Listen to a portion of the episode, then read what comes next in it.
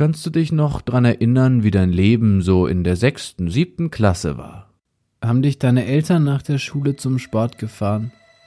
Hast du deine Wochenenden manchmal ganz gemütlich bei Oma und Opa verbracht? Hast du dich manchmal für schlechte Noten geschämt? Christiane war in dem Alter in Berlin, in Charlottenburg, am Bahnhof Zoo.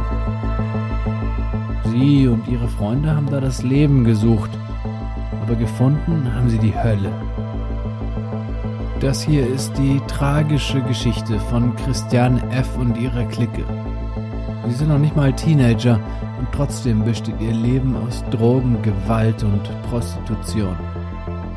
Aber selbst in den dunkelsten Nächten am Babystrich geben sie die Hoffnung nicht auf. Die Hoffnung auf ein besseres Leben als das am Bahnhof Zoo. Wir Kinder vom Bahnhof Zoo eine moderne und zeitgenössische Interpretation des Klassikers. Ab 19. Februar nur auf Amazon Prime Video.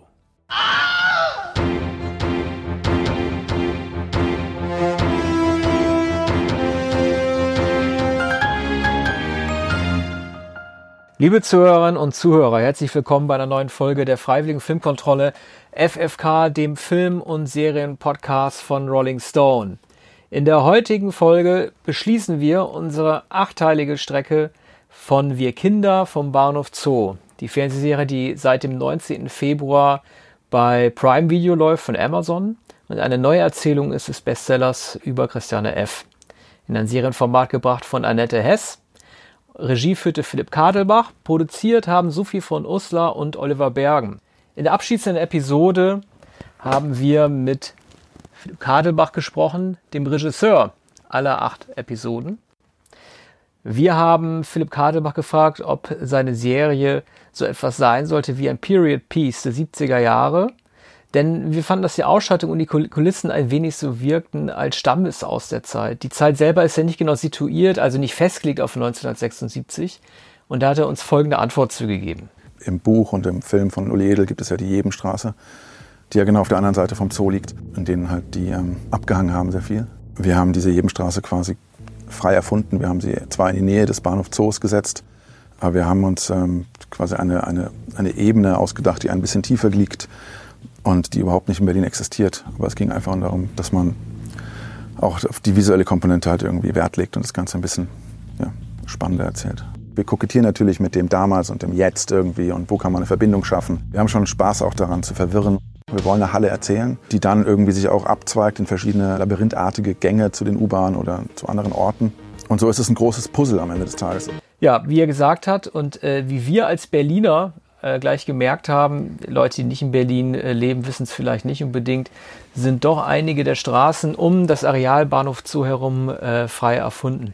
Arne, ich fand ja die Ebene ganz toll, die ich auch nicht mehr wiedererkannt habe, weil es die nicht gibt, wo nämlich all die Junkies abhängen. Ja, äh, wo die Junkies abhängen. Ähm, natürlich sind, ist der Bahnhof Zoo nicht ähm, historisch genau dargestellt.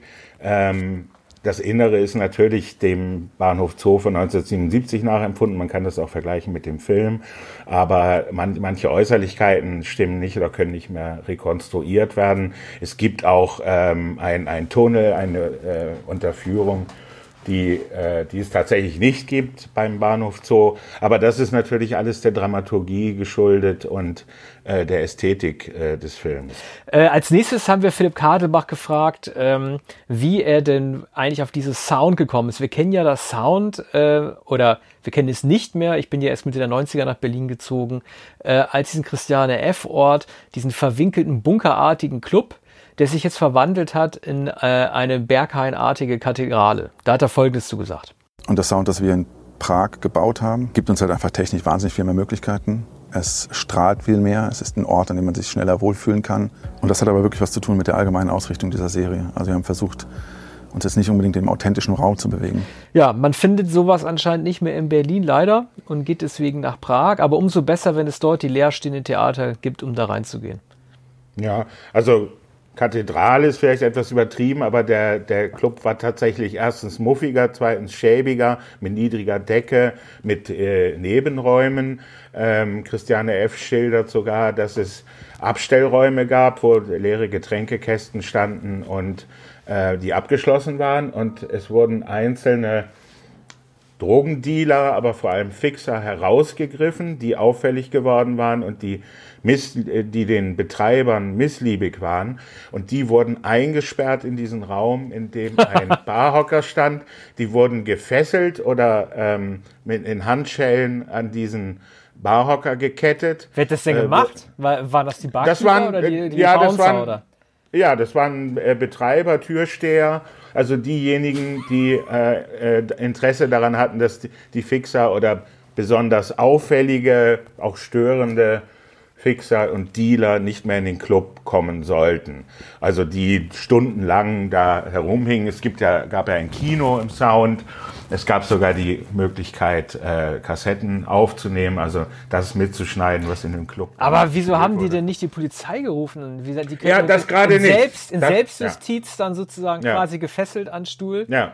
Ah, ja. Ja, damit die nicht wiederkommen. Das ist ja wie im Western. Na, damit die ganz, ja, also als, als Rache oder als Drohung, dass sie niemals wiederkommen. Es war Christiane selbst, die schließlich, als sie ihren Freund, hier heißt er Benno, äh, tatsächlich war es Detlef, als sie den suchte und nicht mehr fand. Und ähm, sie war, ähm, wie sie immer schreibt, äh, voll breit und äh, geriet in, in Panik, in, in Aufregung, sah ihn nicht mehr. Und dann wurde sie rausgegriffen und sie wusste sofort, als sie durch die Stahltür geführt wurde, was ihr blüht, befreite sich, lief weg auf die Straße und ähm, konnte dem Hescher entkommen und rief von einer Telefonzelle aus die Polizei an und die freute sich darüber und rückte mit zwei Polizeiwagen an, weil sie glaubte, äh, man könnte jetzt endlich das, äh, das Sound vielleicht schließen oder jedenfalls eine Razzia machen. Nur äh, Benno oder vielmehr Detlef äh, war bereits in der Wohnung äh, eines Freiers und äh, lag schon im Bett, als äh, Christiane anrief. Aber das führt jetzt alles zu weit. Ja, wir Kommen wir, machen, zur, ne- genau. kommen wir zur nächsten Frage wir nach weiter. der Hauptdarstellerin Jana McKinnon. Ähm, wir haben schon öfter gesprochen über das Casting und die Auswahl äh, der Darstellerin der äh, Christiane F. Genau, wir haben ihn gefragt, wie er denn auf sie überhaupt gestoßen ist. Und hier ist seine Antwort. Christiane ist die Halsschlagader dieses Projekts. Mit der muss man mitgehen. War ja auch eine lange Suche tatsächlich nach unserer Christiane. War auch ein Zufallstreffer, muss man ganz ehrlich sagen, weil wir haben sie auf dem Foto, haben wir das Mädchen gesehen, irgendwann, nachdem wir schon so ein bisschen ratlos waren. Und haben uns dann gefragt, wer sie eigentlich ist. Und dann haben wir sie eingeladen. Ja. Sie dann plötzlich eines Tages im Casting stand, war das auch ziemlich schnell klar. Ja, er nennt sie äh, treffenderweise die Halsschlagader des Projekts, äh, ein echter Zufallstreffer. Das sind eigentlich immer die besten Geschichten, dass man auf Menschen trifft, die man eigentlich nicht im Plan hatte. Ähm, ist natürlich auch klar, ne? wenn man jemanden auf dem Foto sieht, der sich nicht vorstellt, dann muss sich diese Person auch nicht der Aufregung aussetzen, der sich vielleicht andere, die beim Casting teilgenommen haben, ausgesetzt haben. Und sowas ist doch ein ganz ähm, natürlich wirkender Prozess auf sie zu äh, stoßen. Ja. Ne? Zum, zum Casting ist sie dann allerdings auch gegangen, neben Lea Drinder und Lena Urzendowski. Und äh, das war sicher das größte Risiko. Denn man kann sagen, Lena Urzendowski hat schon eine verhältnismäßig lange Karriere in den sechs Jahren, da sie Rollen, auch Hauptrollen gespielt hat. Und äh, bei Lea Drinder war das wahrscheinlich vor allem auch eine Angelegenheit der, der Be Besetzung, ähm, dass sie als Babsi mit dem kurzen blonden Haar Tatsächlich sah äh, Babsi oder Babette eigentlich nicht genauso aus, aber das ist, ist natürlich sehr geschickt besetzt, denn sie steht ja den beiden anderen Frauen entgegen und hat eine vollkommen andere Biografie, eben eine eigentlich ähm, ähm, stammt aus einem reichen Elternhaus, wird von der äh, Großmutter, und ich meine, der Haushälterin ist also nicht die, die Tante, sondern ist wohl die Haushälterin in der großen Villa. Und äh, Jana McKinnon war wahrscheinlich das größte Risiko und dann aber auch das größte Glück, dass man hier die Schauspielerin gefunden hatte, die ungefähr dem Bild entspricht und auch nicht allzu sehr ähm, Nadja Brunkhorst ähnelt, aber man kann sie sich äh, vorstellen als äh, Christiane F. Ja, ich hätte es ja zu schön gefunden, wenn sie mit ähm, österreichischem Dialekt gesprochen hätte, aber es geht ja leider nicht bei dem Berlin-Film.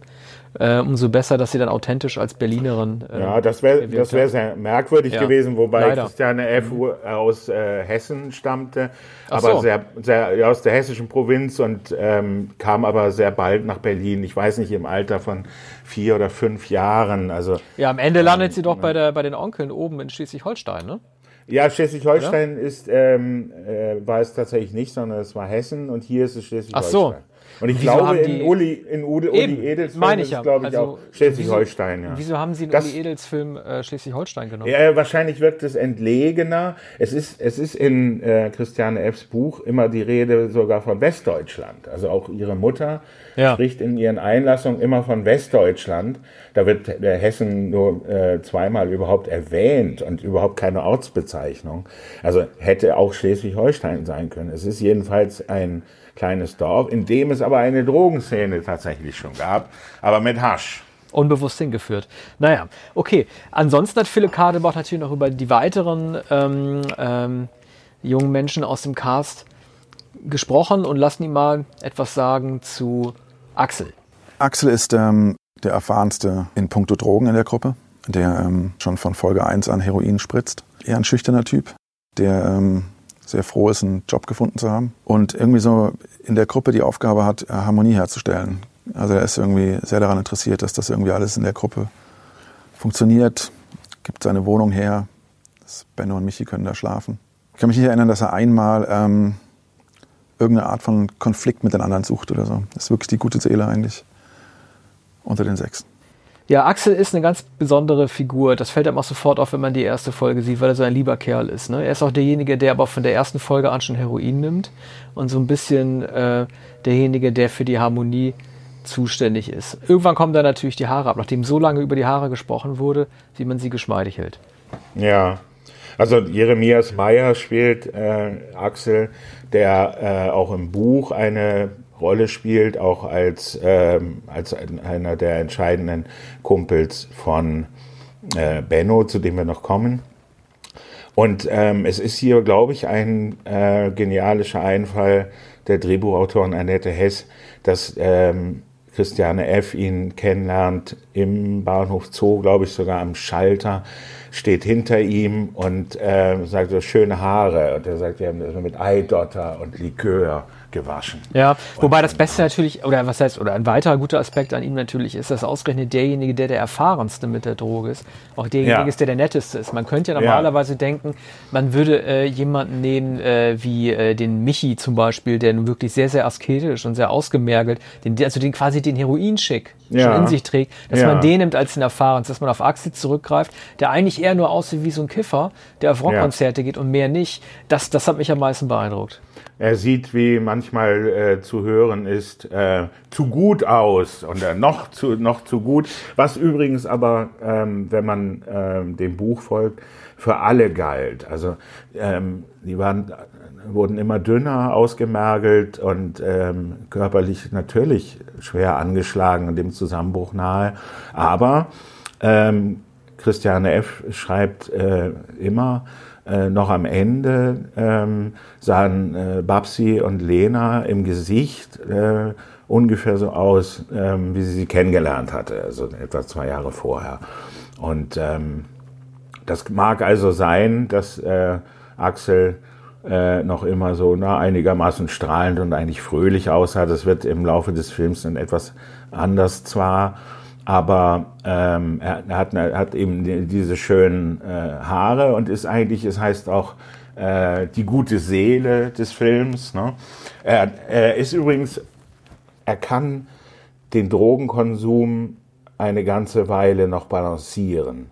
Also Christiane F. bewundert ihn und einen weiteren ähm, Fixer dafür, dass, dass sie ähm, in einer na, fast noch bürgerlichen Wohnung leben, dass sie überhaupt noch Arbeit haben, ne? eben diese Schlosserlehre und noch bürgerliche Verhältnisse für eine Weile. Ja. Und, und das gilt auch für die männliche Hauptfigur, kann man sagen. Michelangelo Fortuzzi spielt Benno, das ist der Freund ähm, von äh, Christiane, äh, der eigentlich ähm, äh, Detlef hieß und war. Mhm.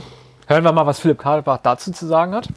Mickey ist auf jeden Fall ein wahnsinnig ähm, emotionaler Schauspieler, würde ich sagen. Er spielt wahnsinnig viel aus dem Bauch. Der schüttelt das irgendwie so raus, manche Sachen, spielt nah an der Authentizität, schafft es irgendwie, Szenen zu tragen. Und ich kann mir nicht genau erklären, wie er das macht. Ja, die äh, Figur des äh, Benno, äh, die im Buch und in äh, Uli Edels Film äh, Detlef gewesen ist, hat natürlich eine ganz besondere Verantwortung, weil man ja eben auch sehr geprägt gewesen ist durch diese alte Figur, die es jetzt nicht mehr gibt oder die variiert wurde. Ne? Also jeder weiß, wer Detlef ist und ähm, wie traurig er sein Leben geführt hat. Auch dieser Benno arbeitet als Stricher und er wird ja eingeführt als jemand, der ähm, auf den Strich geht, weil er das Geld für seinen Hund benötigt. Und so gewisse Traurigkeit und Gutmütigkeit ist ihm damit auch in die Natur dann natürlich gelegt.